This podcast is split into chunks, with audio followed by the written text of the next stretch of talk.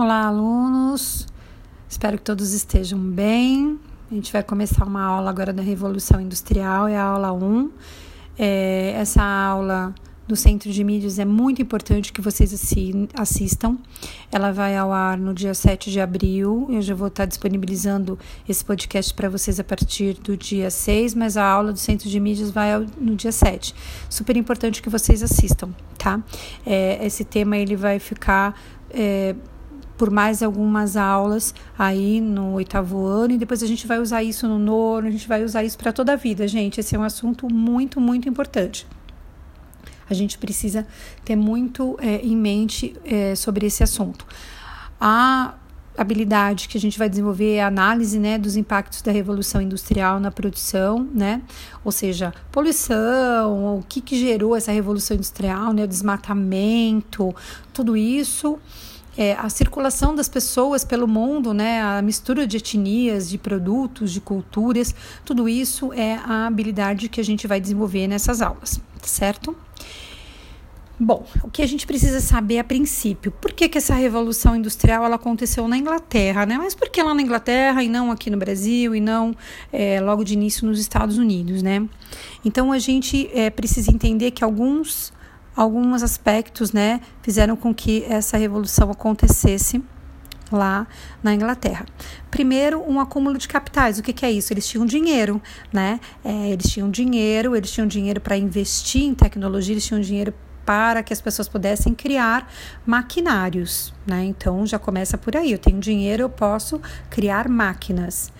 É, eles também tinham muitas minas de carvão, né? Minas de minérios, especialmente minério de ferro, para poder construir esses maquinários, essas máquinas. E as minas de carvão. As minas, porque o carvão? O carvão era que abastecia, né? Essas máquinas eram a vapor. Então, vocês imaginem a poluição, né? A sujeira que era é, essa produção toda e a sujeira que ficavam as próprias cidades mesmo, né? É, essa agricultura que havia também na Inglaterra, ela deixa de ser uma agricultura familiar. Né? As pessoas tinham as suas terras, eram terras muitas vezes partilhadas, as pessoas planejavam ali e cultivavam muitos alimentos e essas terras passaram a ser cercadas, chamando de cercamento. Né? Nesses cercamentos, elas passaram a ser de um único indivíduo, né? bem endinheirado, com bastante dinheiro. Eles passaram a criar ovelhas ali, né? Porque as primeiras indústrias que surgiram foram indústrias têxteis. Então, eles criavam as ovelhas para poder tirar a lã, fiar e criar tecidos para fabricação de roupas, tá certo? E de outros produtos também, tá? É, a mão de obra era barata, ou seja, as pessoas não tinham mais terra para plantar lá no campo. O que, que elas fizeram? Foram para a cidade procurar emprego, né? Claro é, precisamos comer. Então, toda a família ia, né? Muitas famílias é, é, acabavam dividindo casas, né? Com outras famílias para poder pagar um aluguel mais barato. E a família toda ia trabalhar. A partir de 5, 6 aninhos de idade, a criança já tinha que trabalhar, tá certo? Então, era uma mão de obra barata também.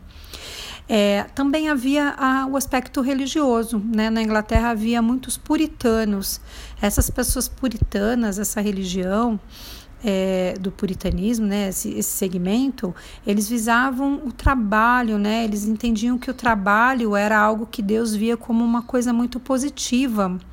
E quanto mais você trabalhasse, você tinha lucro, você ficasse melhor de vida, era sinal de que Deus estava se agradando. Então, isso era uma das pregações desse puritanismo, né?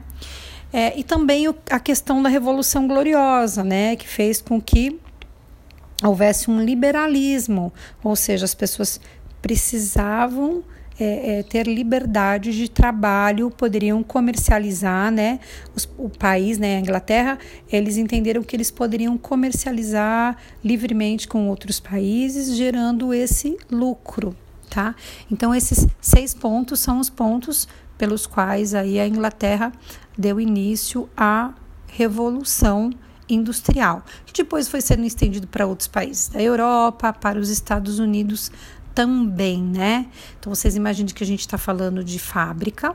Então, quanto mais eu produzo, mais eu posso vender, mais eu vou lucrar e mais eu vou aplicar, e assim sucessivamente, tá? Então, eles vão criando é, também, né, ferrovias para transportar esses produtos, então vão gerando mais empregos para as construções de ferrovias é, e, as, e os produtos vão chegando cada vez mais distantes também é, dos locais onde eles foram produzidos, tá certo?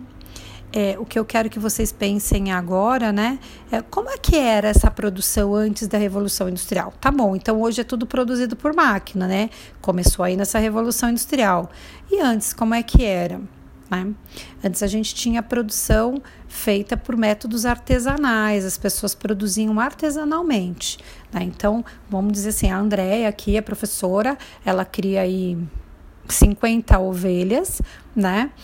É uma produção lá, então eu crio essas ovelhinhas, eu tiro a lã, eu mesma tiro, eu e algumas pessoas da minha família, eu mesma tiro essa lã, eu mesma fio, né? Eu mesma estico esse fio de lã eu mesmo faço fio, eu mesmo produzo também o meu tecido e eu vendo. Isso é uma produção artesanal. Né? Então, antes da Revolução Industrial, havia a produção artesanal, né? É, e depois desse artesanato veio a manufatura, né? Que eram grupos de pessoas que trabalhavam juntas para a produção, para aumentar um pouco a produção, tá certo? Eles utilizavam pequenas ferramentas, um pouquinho mais evoluído do que o artesanato, mas ainda assim era uma obra, mão de obra espe especializada, né, naquilo, a pessoa só fazia aquilo, então quem fiava lá o a lã do, da ovelhinha só fiava, quem produzia o tecido só produzia o tecido. E assim, é, depois dessa manufatura é que foi passando para a maquinofatura, que é a revolução industrial, tá certo?